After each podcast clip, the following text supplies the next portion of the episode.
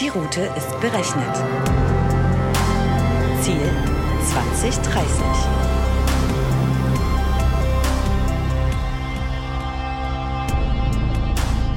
Hi und herzlich willkommen zurück auf der Road to 2030, dem Podcast zu Technologie und Gesellschaft von Dell Technologies.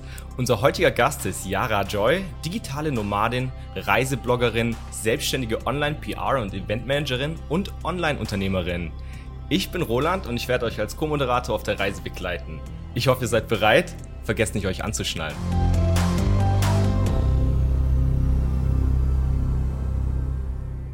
Ich darf wieder am Steuer begrüßen meinen lieben Kollegen Benjamin Krebs. Hi Benny. Hi Roland. Wie geht's dir? Mir geht's super. Ich bin ready. Ja, auch von meiner Seite herzlich willkommen. Ähm, unser heutiger Gast, Yara Joy. Mit dir wollen wir uns über das Thema digitale Nomaden unterhalten, ähm, was hinter diesem Begriff und hinter diesem Lifestyle steckt, was dazugehört, ähm, vielleicht auch ein bisschen, was die Herausforderungen und natürlich die besonderen Vorteile sind. Ähm, herzlich willkommen auf der heutigen Etappe unserer Road to 2030. Ja, danke schön und herzlich willkommen aus Rio de Janeiro in Brasilien. Wow, das ist natürlich ein äh, super Einstieg. Ja, ähm, da machst du uns gleich neidisch. Äh, aktuell in Deutschland hier Wintereinbruch, Schnee liegt bei vielen und ähm, ja, du bist äh, bei äh, wahrscheinlich hohen 20er oder sogar 30 Grad ähm, in Rio unterwegs. Ganz ähm, tolle Geschichte. Wir fangen normalerweise auch immer mit einem kleinen Warm-up an. Wie gesagt, von der Temperatur her brauchen wahrscheinlich mehr wir das als du, aber ähm, wir bieten unseren Hörerinnen und Hörern immer einen kleinen ähm, Einblick quasi schon mal ähm, in, äh, das, in die Persönlichkeit ähm, unserer Gäste. Und da würden wir ein kleines Spielchen mit dir machen. Ähm, am Anfang, das, äh, dann nennen wir dir jeweils zwei ähm, Begriffe und du sagst einfach spontan den, der dir mehr zusagt. Okay. Alles klar. Gut. Ähm, dann fangen wir mal mit dem ersten an, der ein bisschen darauf basiert, was wir auch ähm, schon mal in der Vorbereitung von dir gesehen haben. Deswegen die Frage, lieber kiten oder Wellenreiten? Kiten. Smoothie oder Tee? Green Smoothie. Atlantik oder Pazifik? Uh, Pazifik. Kartoffelsalat oder Linsencurry? Linsencurry. Katze oder Hund? Katze, Katze, Katze. Katze mal vier. Oh, wow, okay. Ähm, Reggae oder Rock? Uh, Reggae. Und ähm, dann eine offene Frage.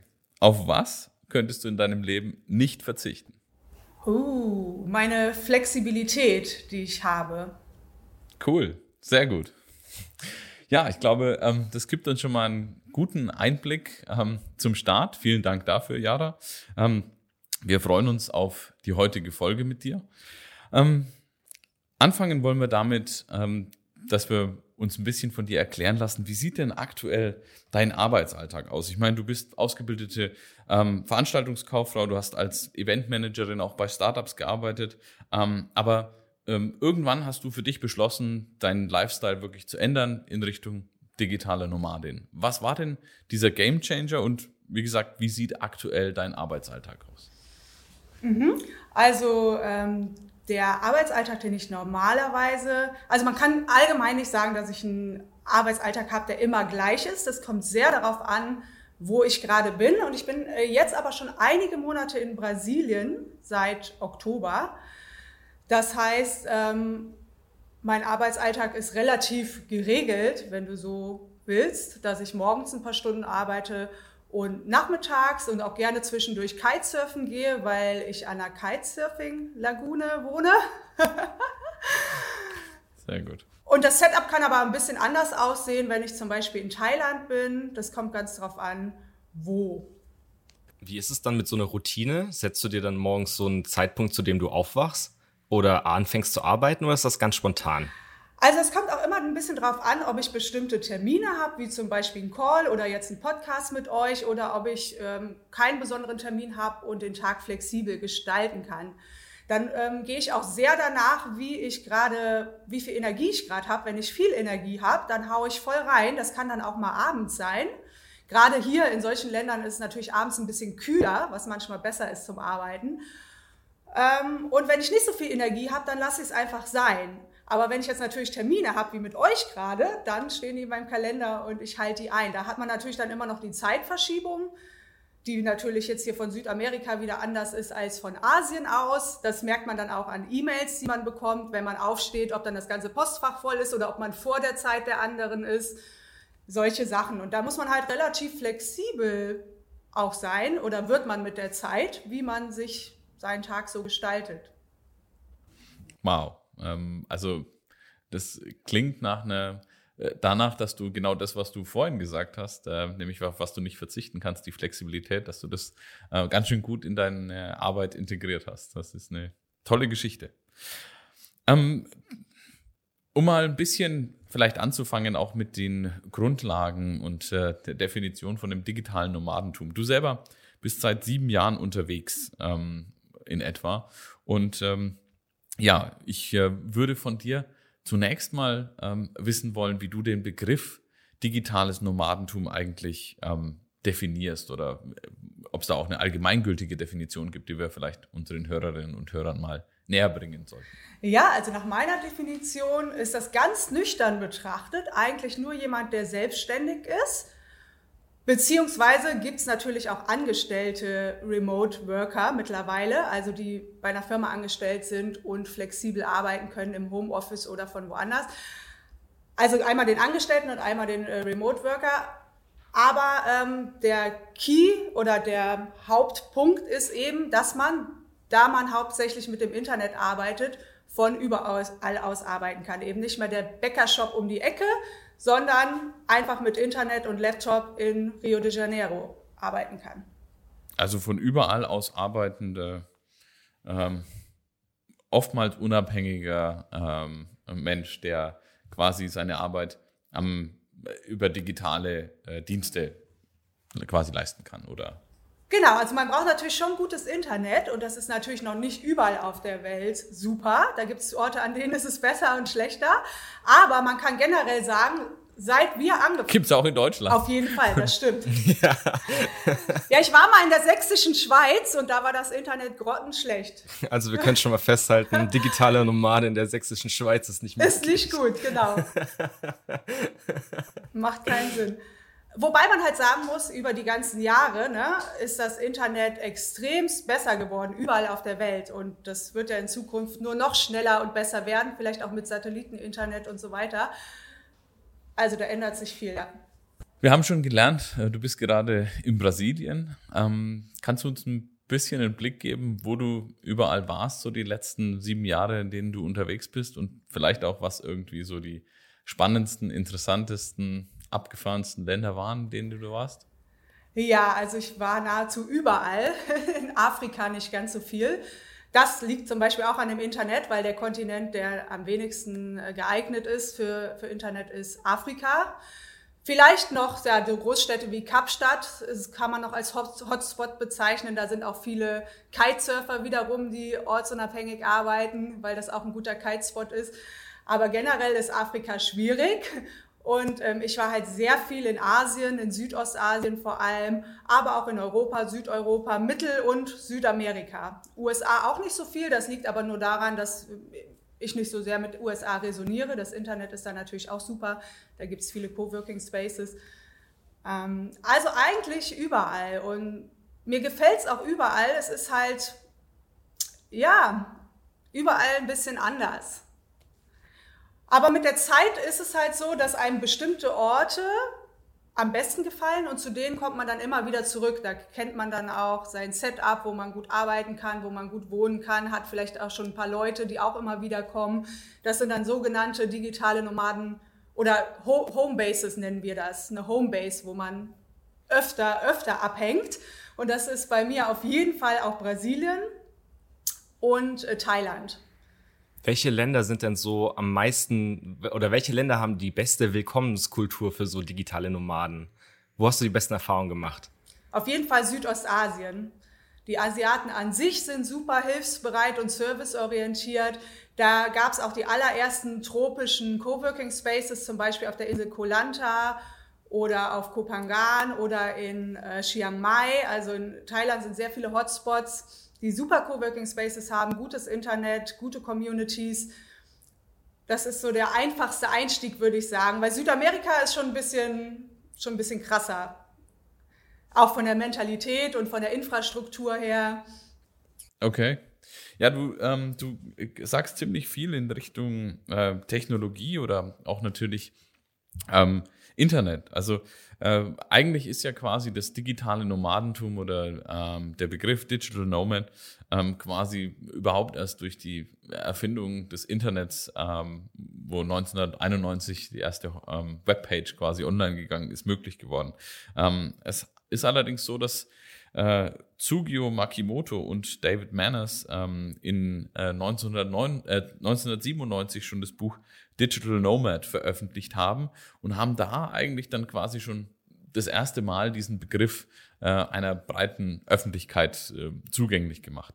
Ähm, allerdings ähm, war damals vielleicht auch die Technologie noch nicht ganz so weit, um es direkt umzusetzen. Mittlerweile hat sich da natürlich schon viel geändert. Du hast uns jetzt auch gesagt, im Endeffekt, welche welche Länder da ähm, gut geeignet sind, welche da weniger gut geeignet sind.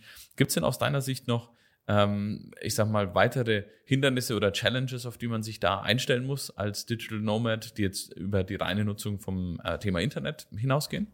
Äh, ja, also man wird natürlich immer mit Challenges äh, konfrontiert, dass mal irgendwas nicht funktioniert, wie man sich gedacht hat. Ähm, oder dass die, die Unterkunft doch nicht gut ist, die man sich gebucht hat dass ja das Internet doch mal schlecht ist. Das sind alles so Sachen, die passieren. Man muss also tendenziell vom Typ her sehr lösungsorientiert sein. Wenn man sich dann jedes Mal aufregt und dann in Schockstarre verfällt, äh, das ist nicht so gut. Aber das lernt man auch mit der Zeit. Je mehr Challenges kommen, desto mehr lernt man die zu handeln und Lösungen zu finden. Da kann natürlich einiges passieren. Oder dass äh, du fährst, mit dem Boot und, und, und das Handy fällt ins Wasser. Keine Ahnung, da passiert alles. Was wäre so, was wär so ein äh, schönes Beispiel, was du mit uns teilen kannst, wenn es darum geht, wo dich deine Lösungsorientiertheit weitergebracht hat, wo du gesagt hast, du hast ein Hindernis, was auf einmal aufgetaucht ist, dann überwunden oder in Vorteil umgekehrt? In Kolumbien, da ähm, ist mal mein Internetkabel gebrochen, äh, mein äh, Laptop-Kabel kaputt gegangen und es gab weit und breit keinen Apple Store oder irgendwas, wo ich dieses Kabel hätte herbekommen können. Manchmal kommt auch jemand ne, aus, äh, aus unserer Community, der was mitbringen kann, aber das war da nicht der Fall. Und dann habe ich wirklich einem Kolumbianer für richtig viel Geld äh, sein äh, Apple-Kabel abgekauft. Sehr gut. Ja, sieben Jahre sind echt eine lange Zeit und wahrscheinlich hast du dich auch persönlich extrem weiterentwickelt in diesen ganzen sieben Jahren. Und meine Frage zielt auch ein bisschen darauf hin ab. Du hast ja, wenn man im Internet über dich recherchiert, tauchen zwei Namen auf. Einmal Yara Joy und einmal Felicia Hargarten. Und willst du und kannst du uns ein bisschen was über diese Veränderung erzählen? Wie kam es zu dem Namenswechsel? Was war der Anstoß? Ja, gut, das hat ein bisschen mit meiner ähm, spirituellen Journey zu tun, sage ich mal, wenn man in die Welt von Yoga, Meditation und diesen ganzen Sachen eintaucht. Und Namen haben ja eine Vibration, also eine Frequenz. Und ich hatte das Gefühl, ich habe mich über die Jahre so, so verändert, dass, ähm, dass ich das Gefühl habe, ich, ich, oder dass ich den Download hatte, ähm, dass ich einen äh, anderen Namen haben möchte, genau. Und dann ist es durch mehrere Zufälle sozusagen zu Yara Joy gekommen. Der Name gefällt mir auch sehr gut. Was übrigens ein sehr schöner Name ist, wie ich finde. finde ich auch. Also ich finde, der strahlt auf jeden Fall sehr viel Positives aus. Ja, danke. Und Namenswechsel sind ja auch, sage ich mal, in der normalen Kultur jetzt auch nichts Ungewöhnliches, siehe Heirat oder so. Und hat der Name eine bestimmte Bedeutung? Yara, den Namen gibt es auch im Brasilianischen und der steht für Water Lady, was auch für Kitesurfen, zu Kitesurfen passt. Der steht für Bright White Light, also helles, leuchtendes Licht. Und auch, ähm, soweit ich weiß, für Small Butterfly, also kleiner Schmetterling. Und Schmetterling steht ja auch wieder für Transformation. Und Joy steht einfach für die Freude, das, was ich gerne in meinem Leben haben möchte. Du manifestierst das also. Ja, manifestieren tue ich immer gerne. Alles.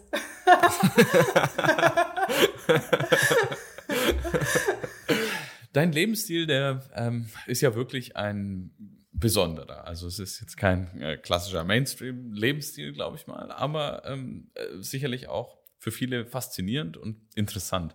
Ähm, er beinhaltet auch das Leben aus dem Koffer, würde ich jetzt mal, oder aus dem Rucksack, je nachdem, ja, aus dem Backpack. Ähm, aber ähm, das ist äh, schon was, wo ich sage, wahrscheinlich träumen viele Menschen davon, nicht viele realisieren es. Ähm, wenn man es dann aber realisiert, wie du das jetzt gemacht hast, ist man sicherlich ähm, eine, auch gerade in der Zusammenarbeit dann mit Auftraggebern, du hast vorhin genannt, viele der Digital, Digital Nomads sind ähm, selbstständig, ähm, dann hat man ja mit Auftraggebern zu tun.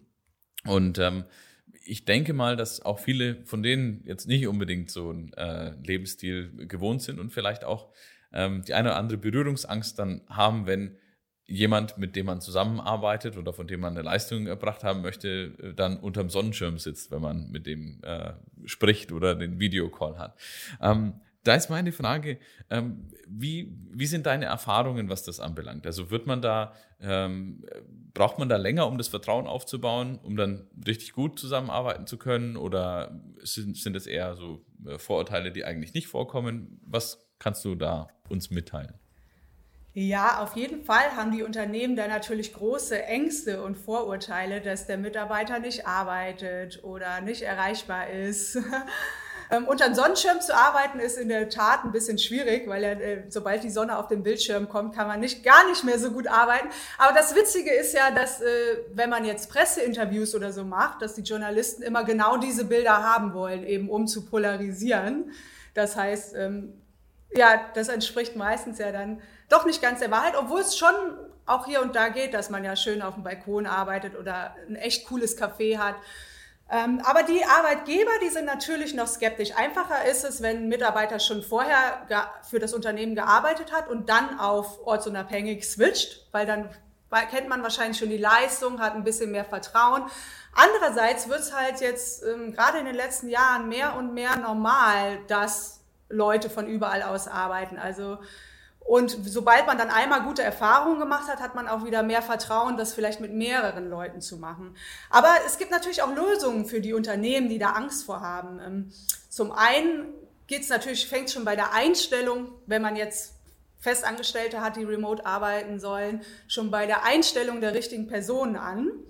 Und dann natürlich auch mit anderen Tools und Strukturen, dass man nicht mehr anrufen muss und fragen muss, ey, was machst du denn gerade? Oder eine E-Mail schreiben muss, was machst du denn gerade? Sondern dass es ein Projektmanagement-Tool gibt, wo jeder auf einen Blick sehen kann, wie weit ist denn derjenige gerade bei seiner Aufgabe. Also es geht weg von Zeit gegen Geld hin zu ähm, aufgabenorientierten äh, Modellen, Ergebnissen. Genau, das ist der größte Switch.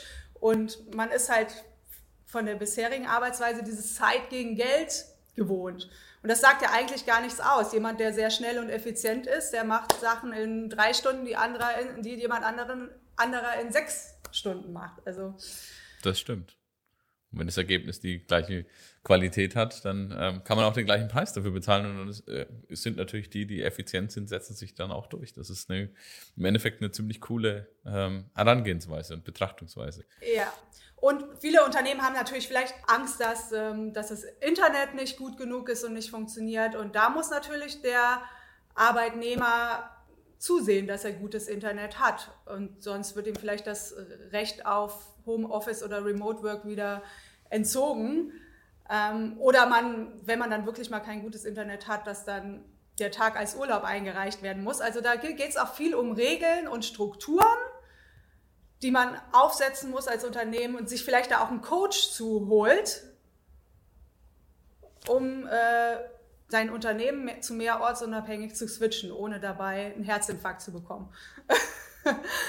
Hast du denn eine, eine äh, starke Zunahme an ähm, ja, Digital Nomads ähm, über die letzten zwölf Monate erlebt? Weil natürlich für viele auch the new normal quasi, du hast gesagt, Homeoffice oder eben Remote Working geworden ist. Ähm, spürt man das so in der Community?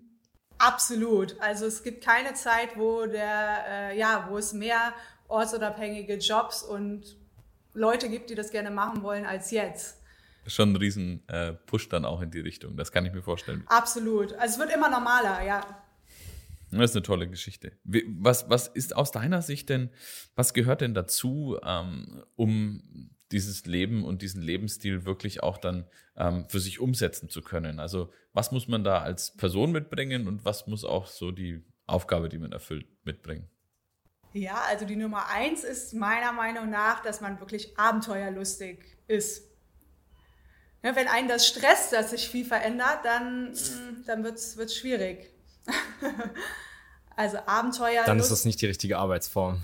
Ja, ein bisschen Abenteuerlust, aber auch der Wille, ständig Neues zu lernen. Ich meine, mittlerweile ist die Online-Welt schon ein bisschen etabliert, aber diese ganzen Sachen ähm, wie SEO, Newsletter, Social Media und so, das gibt ja alles noch nicht so ewig lang. Und da passiert super viel Innovation und dann gibt's hier wieder ein neues Tool und das. Also man, man muss dranbleiben und gewillt sein, ständig zu wachsen und zu lernen. Und wenn du jemand bist, der einfach nur am liebsten in seiner Komfortzone sitzt und sich nicht bewegt und will, dass alles so bleibt, wie es ist, dann könnte das äh, anstrengend werden. das klingt sehr logisch, ja. Also äh, man braucht Abenteuerlust und muss gerne Neues lernen können. Das ist gut, das sind tolle Voraussetzungen. Ähm, Gibt es bestimmte ähm, Voraussetzungen an die Tätigkeit, die man eben äh, durchführt? Das ist das, was wo du sagst, es gibt so, also das muss es auf jeden Fall mitbringen, damit es dafür geeignet ist? Äh, es gibt natürlich sehr, sehr viele Jobs, die man online machen kann. Generell ist es natürlich nicht schlecht, ein bisschen technikaffin zu sein. Das ist mal ganz klar. Aber was auch ziemlich viel gefragt ist, ist gut in, in Kommunikation und Marketing eben zu sein und in den neuen Online-Marketing-Plattformen sich zurechtzufinden.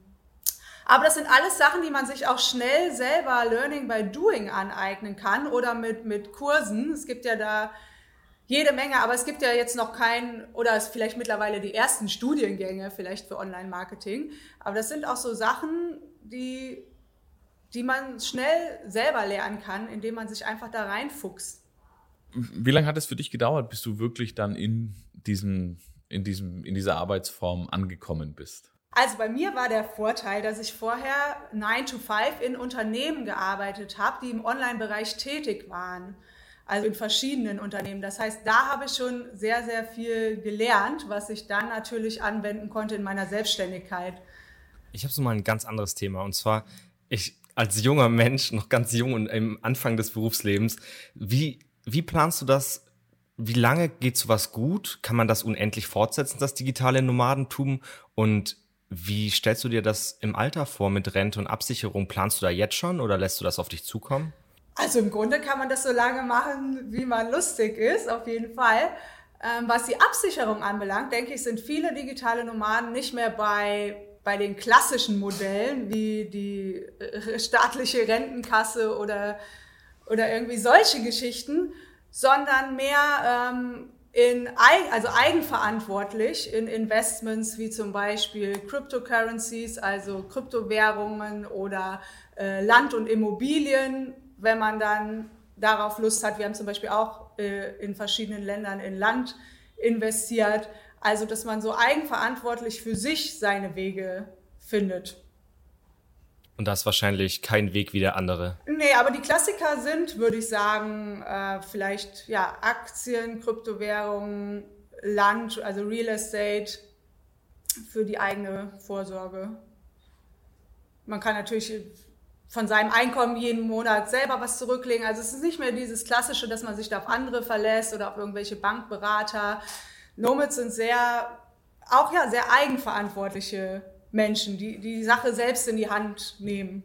Eine andere Frage, die sich da mir im Zusammenhang noch auftut, ist, äh, wie macht man das mit, mit Steuern und solchen Dingen? Also ist das, äh, wenn man immer, wenn man kein nirgendwo fest ist, wie, woraus definiert sich das? Also ich habe keine Ahnung, wo muss man dann seine Steuern bezahlen? Oder Super spannendes Thema, weil das ist ja auch so ein Vorurteil, den äh, viele haben, zu sagen, ja, Nomads zahlen keine Steuern, aber das stimmt jetzt so auch nicht. also generell ähm, fühlt man sich als Digital Nomad, fühlen sich die meisten Leute als Weltenbürger. Ich fühle mich nicht als Deutsche, nicht als Brasilianerin, nicht als Thailänder, sondern ich bin äh, Citizen of Planet Earth. Und ähm, diese ganzen Government- äh, oder staatlichen Restriktionen oder Ländergrenzen, das kommt einem dann alles total oldschool, also veraltet vor.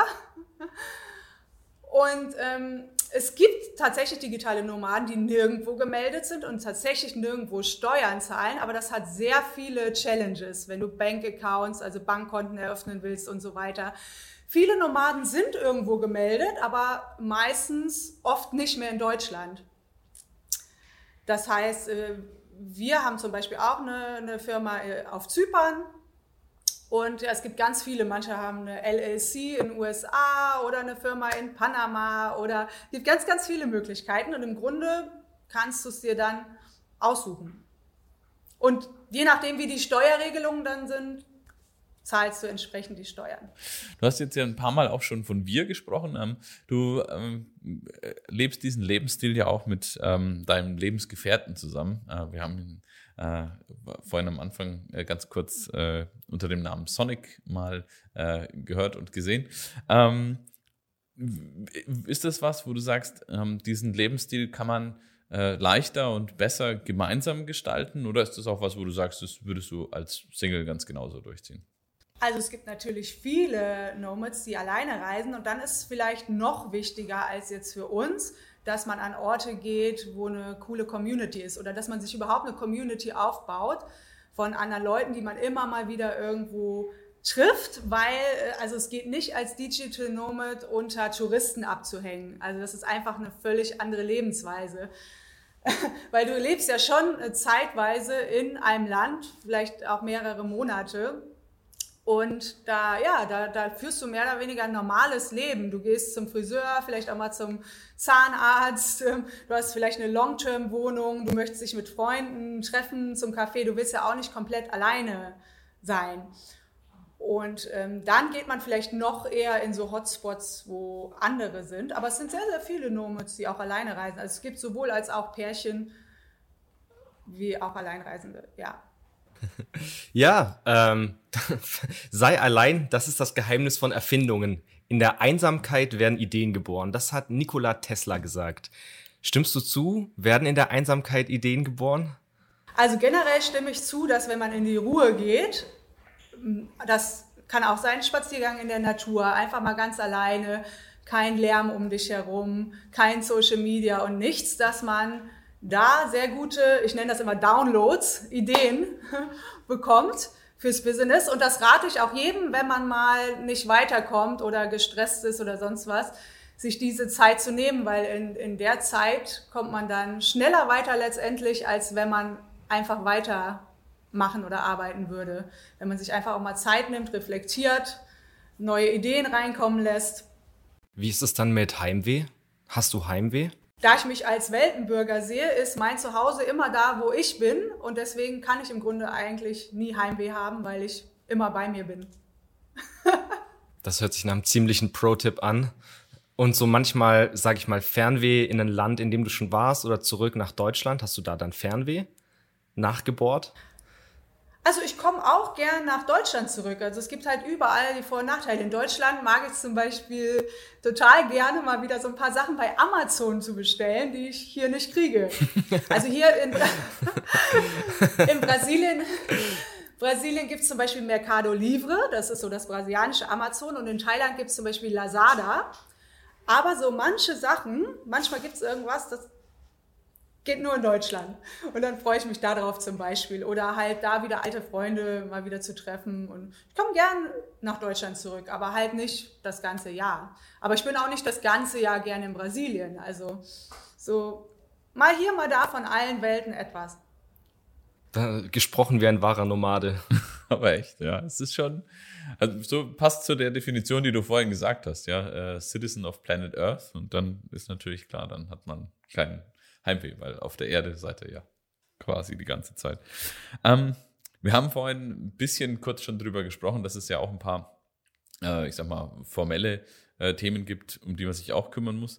Ähm, was ist es denn äh, gerade in dem Land, in dem man sich befindet? Gibt es da so ein paar Tipps oder auch wichtige Hinweise, wo du sagst, da müsst ihr auf jeden Fall drauf achten, weil mm, nicht, dass ja vielleicht, keine Ahnung, also eine Aufenthaltserlaubnis, ja, ähm, irgendwelche Impfungen oder ich weiß es nicht, so Behördengänge, wo du sagst, Mensch, das auf jeden Fall immer drauf achten, weil ansonsten kann es irgendwie blöd laufen in dem ganzen coolen Lifestyle, dass man irgendwo ist, aber dann hat man was total verballert und kann den nicht mehr weitermachen?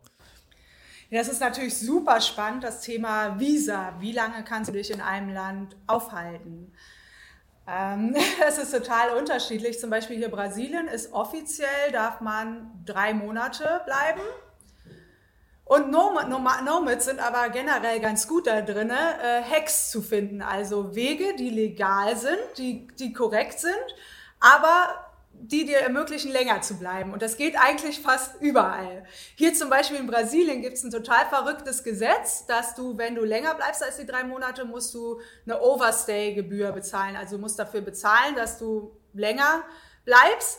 Und du kannst quasi einen Tag nach diesen drei Monaten die Overstay-Gebühr bezahlen. Und danach hast du laut Gesetz ganz offiziell noch zwei Monate Zeit auszureisen.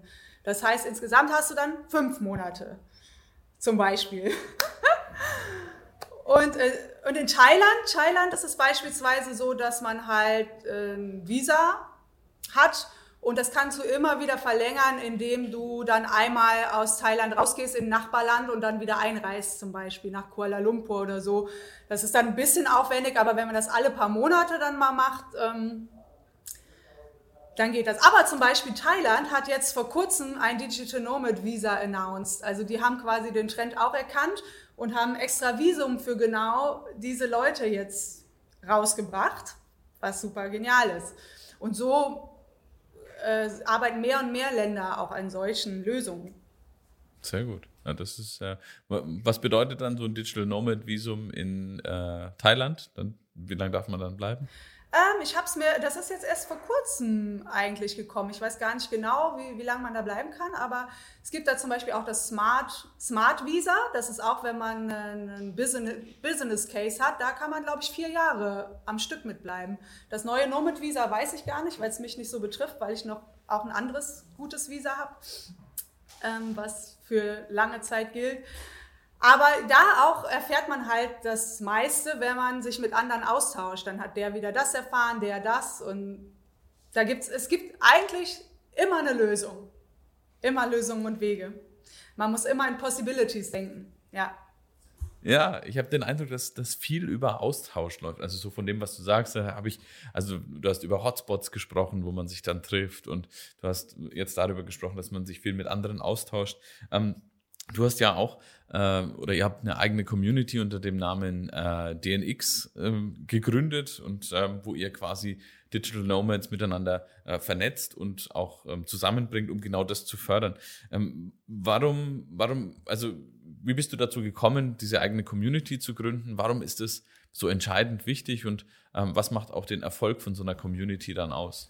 Ja, also den Erfolg macht auf jeden Fall aus, dass jeder sein Wissen nicht zurückhält, sondern teilt je mehr äh, Leute irgendwie was wissen, desto besser ist es für alle. Das ist also mega wichtig und ähm, generell, ja, man erfährt die besten Tipps, selbst als Normalreisender, wenn man sich mit anderen unterhält, welche Plätze gut sind, wo man gut hingehen kann, aber auch Business, äh, Business-Ideen, dass man sich mit jemandem austauscht oder einen Businesspartner findet. Also es hat so, so viele Vorteile, eine Community zu Gleichgesinnter zu haben, weil die deine Probleme kennen und vielleicht eine Lösung dafür wissen. Das ist genial. Und unsere DNX-Community, die sind echt weltweit unterwegs. Also egal, wo du hingehst, kannst du jemanden aus unserer Community treffen. Und ja, oft bringen uns auch Leute was mit, wenn uns irgendwas fehlt, ein Dokument oder irgendwas. Das ist total cool. Und ja, diese Community ist entstanden. Das war eigentlich, also es war überhaupt nicht geplant, dass wir überhaupt was zu diesem Thema Digital Nomad machen. Wir sind halt nach unserer Start-up-Zeit dann in die Online-Selbstständigkeit gegangen, haben am Anfang gefreelanced für Unternehmen, zu denen wir schon Kontakte hatten aus unserer normalen vorherigen Arbeitswelt und äh, haben dann diese Reise-Website als nächstes gestartet. Und je mehr wir geteilt haben, also es waren auch so die Anfänge wo, von, vom digitalen Nomadentum, so, wo auch die ersten Coworking Spaces kamen. Und da ich vorher im Eventmanagement gearbeitet hatte, sind wir irgendwann auf die Idee gekommen, ein Event zu machen, weil wir ganz viele Nomads kannten und ganz viele Leute uns nach Tipps gefragt haben. Da haben wir gesagt, dann bringen wir die doch alle einfach mal zusammen. Und das war dann das erste DNX-Event in Berlin und daraus ist dann halt auch eine riesen Online-Community entstanden. Podcast, ein DNX-Rucksack, ganz, ganz viele Sachen. die dann über die letzten sieben Jahre gekommen sind. Ja, wie wichtig ist es dann, dass du ähm, auch Locals, sage ich mal, in den Ländern in diese Community integrierst? Ist das eher so eine so eine close-knit, also so eine eng gestrickte ähm, Gruppe über dem äh, DNX oder sind es dann auch in den Ländern die Locals, werden die auch mit reingeholt? Auf jeden Fall auch in den Ländern die Locals. Das einzige Problem ist, teilweise halt, wenn du jetzt in einen Thai Coworking Space gehst, triffst du eventuell Leute, die nur Thai sprechen. Also am besten ist es, oder auch hier in Brasilien, wenn du jüngere Leute hast, die schon Englisch sprechen, um natürlich zu connecten.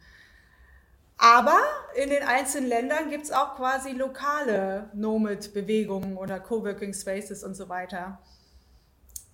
Zum Beispiel in Fortaleza, wo wir hier in der Nähe äh, wohnen, im Norden von Brasilien, da gibt es das Elephant Coworking Space.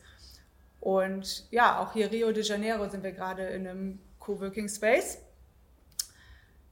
Also es gibt auch lokale Nomad-Bewegungen und die Connection hängt halt davon ab, spricht man eine Sprache oder eher nicht so. Wie viele Sprachen sprichst du? Englisch, ein bisschen Portugiesisch, Französisch verstehe ich und Spanisch vielleicht auch noch ein klein bisschen, aber am besten ist natürlich Englisch. Ja, okay. Die Citizens of Planet Earth äh, sprechen hauptsächlich erstmal Englisch. Okay, cool. Andere Hotspots sind auch noch in Mexiko oder Costa Rica, um jetzt noch mal einmal was aus Mittelamerika mitzubringen. Ja. Muy bien. Sehr schön, dann können wir da ein bisschen Spanisch äh, sprechen. Aber das machen wir wann anders mal. Ähm, du hast vorhin über die, über die Vernetzung gesprochen, auch über das Event, was ihr ähm, dort auch organisiert habt. In der Vergangenheit ähm, hat das äh, physikalisch stattgefunden aktuell, hm, so wie ich das äh, verstanden hatte, habt ihr das virtuell durchgeführt.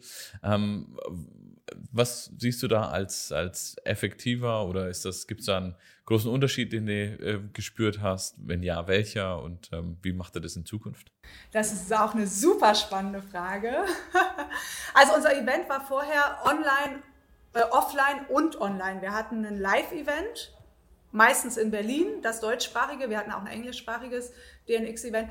Aber wir haben danach auch das Event immer noch als Online-Paket verkauft und vermarktet. Das Marketing war sowieso alles online. Das haben wir wirklich von unterwegs aus gemacht. Wir waren immer nur eine Woche vor dem Live-Event in Deutschland und sind meistens eine Woche danach auch schon wieder weg gewesen. Ähm, das heißt, es, bis auf diesen einen Termin war es für uns ortsunabhängig. Aber jetzt letztes Jahr im Mai 2020 haben wir es komplett auf ein Online-Event geswitcht was dann auch anders war natürlich als die Aufnahmen vom Live-Event. Und das hat super, super gut geklappt. Also wir waren echt überrascht, wie gut die Energie war und vor allem, wie gut das Feedback auch von der Community war zu diesem Online-Event. Und das hat auch für uns richtig Spaß gemacht. Wir haben das aus Thailand gemacht, gestreamt quasi. Ähm, also hat super geklappt. War alles ein bisschen aufwendig für uns vom Live-Event zum Online zu switchen, weil wir alle Locations gebucht hatten und so weiter und wir alles abändern mussten. Aber weil wir ja flexibel und lösungsorientiert sind, hat das auch geklappt. Genau. sehr, sehr, ja. sehr schön. Das Skillset eines Digital Nomads hilft da natürlich. Cool. Ähm, ja, entspricht ja eigentlich auch, ich meine, dem Geist, ne, wenn man sagt, das kann man von überall aus machen. Von daher, sehr cool. Ähm, was wir ein bisschen äh, gesehen haben äh, und auch gehört haben, und was natürlich auch natürlich ist, wenn man sich viel bewegt in der Welt, ähm, ist wahrscheinlich ein Trend auch äh, zum Thema Minimalismus. Also das heißt, dass man quasi relativ wenig Besitz mit sich herumschleppt, denke ich mal. Ähm, ich glaube, es gibt momentan natürlich auch noch ganz andere Voraussetzungen, als das vielleicht früher der Fall war. Also wenn ich heute äh, weiß nicht, 200 Bücher mitnehmen will, dann kriege ich das im Kleinstformat digital mit. Ich habe digitale Fotografie, die ich natürlich dabei habe. Ich habe meine äh, Audio- und Videosammlung vielleicht auf einem Tablet irgendwo ähm, vereint oder immer online zugänglich. Also das heißt, da hat man natürlich äh, glaube ich, durch die technologischen Fortschritte auch ganz andere Voraussetzungen nochmal ähm, äh, als äh, digitaler Nomade zu leben. Was ist für dich, ähm, was sind so für dich die Dinge, wo du sagst, die haben ähm, das in der Zeit, ich meine, du machst das jetzt seit sieben Jahren, was sind die Fortschritte und Veränderungen, die dieses äh, digitale Leben für dich oder digitale Nomadenleben für dich am meisten vereinfacht haben und am besten nochmal ermöglicht haben? Ja, auf jeden Fall, wie du gesagt hast, alles minimalistisch aufzusetzen, auch vom Setup Ne, was man an, selbst das fängt schon da, da an, ähm, hast du eine Wohnung, Versicherung, Auto und so weiter, das alles halt aufzulösen, um so frei und flexibel wie möglich zu sein. Das auf jeden Fall. Und also zu Hochzeiten bin ich wirklich mit einem Handgepäck-Rucksack gereist. Das waren wirklich die, die Hochzeiten, das, das mache ich gerade nicht mehr, was aber auch daran liegt, Irgendwann habe ich angefangen, mich gesünder zu ernähren und so weiter. Und dann habe ich angefangen, meinen Smoothie-Blender mitzunehmen und so, so ein paar schwieriger, schwerere Sachen. Erst dann so im Handgepäck. genau. Und mit dem Adapterstecker, damit er überall auf der Welt irgendwo reinpasst. Ja, genau. Da schließt sich wieder der Kreis zum Anfang mit dem Smoothie. Äh, genau. Oder man hat dann angefangen, irgendwo so Orte, wo man immer mal wieder hingekommen ist oder sich länger aufgehalten hat, da so ein paar Sachen zu storen, so eine kleine Kiste bei irgendwem, dass man, wenn man wiederkommt, da seinen Smoothie Blender hat. Dann hatte ich einen in Südamerika, einen in Thailand, einen in Deutschland am Ende. also, aber der war dann halt mega wichtig für mich, ne? Und ähm, wir haben noch eine Lagerbox in Berlin. Also so eine kleine Storage-Box, wo ein paar Sachen drin sind. Die haben wir aber hauptsächlich eigentlich auch gehabt für das Event. Weil so manche Eventsachen, die muss man dann ja nicht wegschmeißen, sondern kann man im nächsten Jahr nochmal verwenden.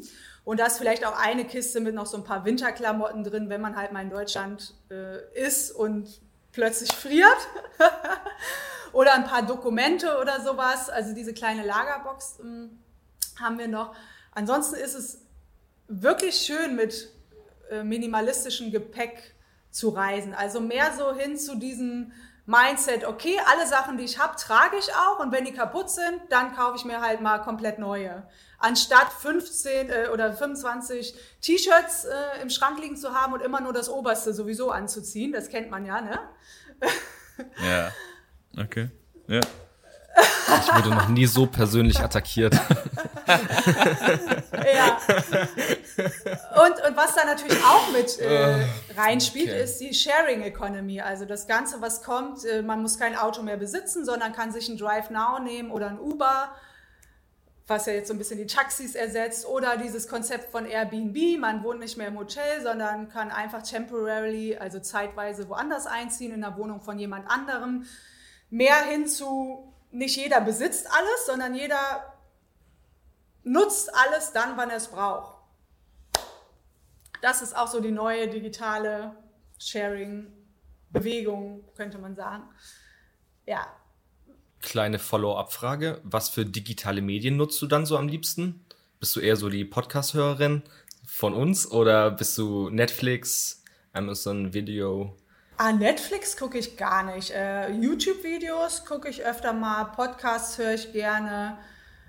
Ja, von den äh, äh, Social-Media-Kanälen mag ich Instagram am liebsten. Und so E-Books, ist das was, was du gerne nutzt? E-Books lese ich auch, ja, auf dem Kindle. Ja, äh, bei mir ist so, ich habe ein kleines Hungergefühl. Haben wir vielleicht noch einen Snack am Start? Ja, natürlich haben wir noch einen kleinen Content-Snack. Und zwar habe ich euch noch ein Zitat mitgebracht von Tony Robbins. Ähm, das ist ein Erfolgstrainer und Life-Coach. Und er hat gesagt, warum ein normales Leben führen, wenn du ein außergewöhnliches Leben führen kannst? Die Frage, die sich dann stellt, ist, was ist denn der Schlüssel zu einem außergewöhnlichen Leben? Yara, was sagst du? Also es beginnt alles mit deiner Choice, also mit deiner Entscheidung, ein außergewöhnliches Leben führen zu wollen. Also viele, gerade in Deutschland haben halt sehr viele Menschen viel Angst, was auch äh, an der Geschichte von Deutschland liegt, würde ich sagen, und auch an dem Umfeld vielleicht. Also das sehe ich so in der, in der restlichen Welt nicht. Diese krasse Angst, die die Deutschen haben vor Veränderung und Neuem. Und da muss man natürlich persönlich drüber hinauswachsen, sonst wird man ewig in seiner Bubble bleiben. Ich meine, ist ja auch okay, da drin zu bleiben, aber wenn man was anderes möchte, muss man die Entscheidung treffen und dann auch ja, sich mit Leuten am besten connecten, die das schon machen, möglichst viele Fragen stellen und vielleicht Sachen auch mal im Kleinen auszuprobieren. Wenn du jetzt sagst, ach, ortsunabhängig arbeiten klingt cool, oder eine Company sagt, wir könnten uns vorstellen, das zu machen, warum nicht einfach mal die Mitarbeiter testweise einen Monat irgendwo hinschicken und gucken, wie es funktioniert und daraus zu lernen. Oder selbst wenn du angestellt bist und denkst, ich will mich selbstständig machen, das könnte was für mich sein, dass du dann mal eine Woche von deinem Urlaub nimmst und dann einfach mal in Chiang Mai in so einen Coworking Space mal reinspazierst, weil dann siehst du das und fühlst das und unterhältst dich mit anderen und dann erst äh, weißt du, also wenn du zu Hause auf dem Sofa sitzt, hast du vielleicht irgendwelche Sachen im Kopf, die überhaupt nicht stimmen. Und das zu fühlen und zu sehen und selber zu experiencen, das ist der Key. Und dann kannst du immer noch sagen, nee, ich glaube, das ist nichts für mich. Oder du sagst so, hell yeah, das ist es. Die Entscheidung zu tun.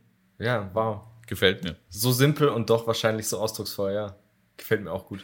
Ja, ähm, Jetzt ist es ja so, wir äh, fahren ja in Richtung 2030 und ähm, da wollen wir natürlich auch nochmal den einen oder anderen Ausblick beziehungsweise die eine oder andere Erfahrung von dir noch mitnehmen, ähm, Jara. Und ähm, die erste Frage, ganz wichtig, wo auf der Welt gibt es den besten Kaffee? Ah, ich trinke gar keinen Kaffee, deswegen weiß ich das gar nicht. Aber ich würde sagen, Kolumbien gehört wahrscheinlich dazu, ne? Okay, wo gibt es den besten Smoothie? Oh ja, Thailand, Bali, also Indonesien, Südostasien. Sehr gut, okay, cool. Ähm, ja, jetzt natürlich doch noch mal etwas zukunftsgerichteter. Ähm, wie ist denn deine Vision? Also wie leben und arbeiten wir im Jahr 2030? Ja, also wie jetzt auch schon ganz klar zu sehen ist, wird es nur äh, noch mehr digital und noch mehr ortsunabhängig werden, weil auch das Internet immer besser werden wird. Vielleicht, wie ich eben schon oder vorhin schon mal erwähnt hatte, Satelliteninternet kommt. Ähm, und einfach immer mehr Unternehmen sehen, dass es einfach die Tools mittlerweile gibt, dass alles flexibler werden kann. Und das ist auch meiner Meinung nach besser für die Menschen, weg von diesem ganz, ganz strikten 9 to 5, was einfach veraltet ist, mehr zu dieser, das kann ja auch Homeoffice sein. Es muss ja gar nicht immer nur irgendwo in, in der Mongolei sein. Ne? also, ähm, das, da wird sich super, super viel ändern. Ähm, das wird schneller werden, effizienter. Es werden auch viele Arbeitsplätze wegfallen durch die Technologie. Die Technologien werden sich rasant entwickeln, rasant. Es wird viel in Richtung Blockchain kommen. Das ist eine sehr disruptive, also sehr, wie sagt man auf Deutsch, verändernde Technologie, die sich auf ganz viele Bereiche, Bereiche ähm, effekten wird. Ähm, AI, künstliche Intelligenz, da wird mehr kommen. Äh, De Dezentralisierung, weg von Government hin zu, dass die Community oder Crowd sich organisiert.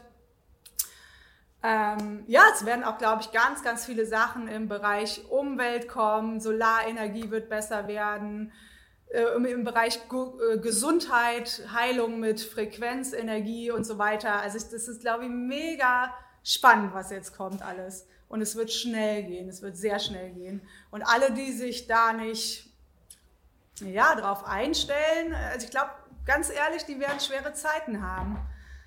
Es ist natürlich ein toller ähm, Ratschlag, glaube ich. Ähm, und ist auch sehr spannend, dass du einige der Technologien oder äh, Gegebenheiten genannt hast, die wir jetzt auch gerade vor kurzem erst äh, bei uns selber im Podcast betrachtet haben. Also die letzte Folge ähm, äh, war über das Thema Blockchain. Wir hatten auch schon zum Thema Artificial Intelligence eine Folge vor nicht allzu langer Zeit. Ähm, von daher, äh, ja, hitting the nail on the head, würde ich sagen, also den Nagel auf den Kopf getroffen.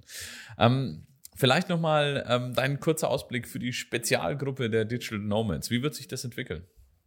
Ja, also ich glaube, gerade die, die jetzt schon vor ein paar Jahren angefangen haben, äh, jetzt mal gerade bezogen auf die, die selber Unternehmer sind und ein eigenes Online-Produkt oder einen eigenen Online-Service haben, ich glaube, die werden mega thriven. Also es kommen immer mehr Leute, die jetzt äh, online auch vertrauen. Früher hatte man noch Angst, irgendwas zu buchen von jemandem, den man vielleicht noch nicht kennt. Und jetzt kannst du wirklich, ähm, wer jetzt schon in Stellung ist, hat super mh, Golden Age könnte man das nennen.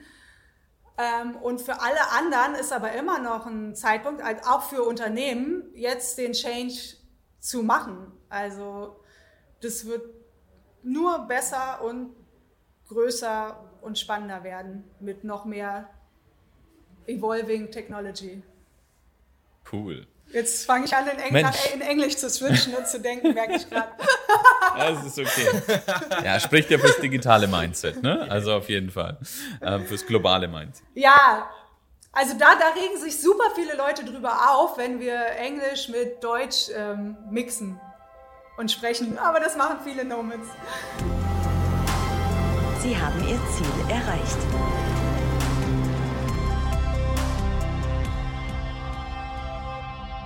Ja, ich habe es ein paar Mal, ähm, ich habe ein paar Mal gemerkt jetzt auch, während wir äh, die Aufnahme gehabt haben, dass du äh, Dinge dann übersetzt hast auch ins Deutsche. Deswegen habe ich es vorhin auch gerade gemacht. Das war ganz äh, nett. Wir sind natürlich in der Technologiebranche auch häufig damit konfrontiert, dass wir englische Ausdrücke dann für was verwenden, wofür es vielleicht auch ein deutsches Wort gibt. Von daher kommen wir damit ähm, gut klar.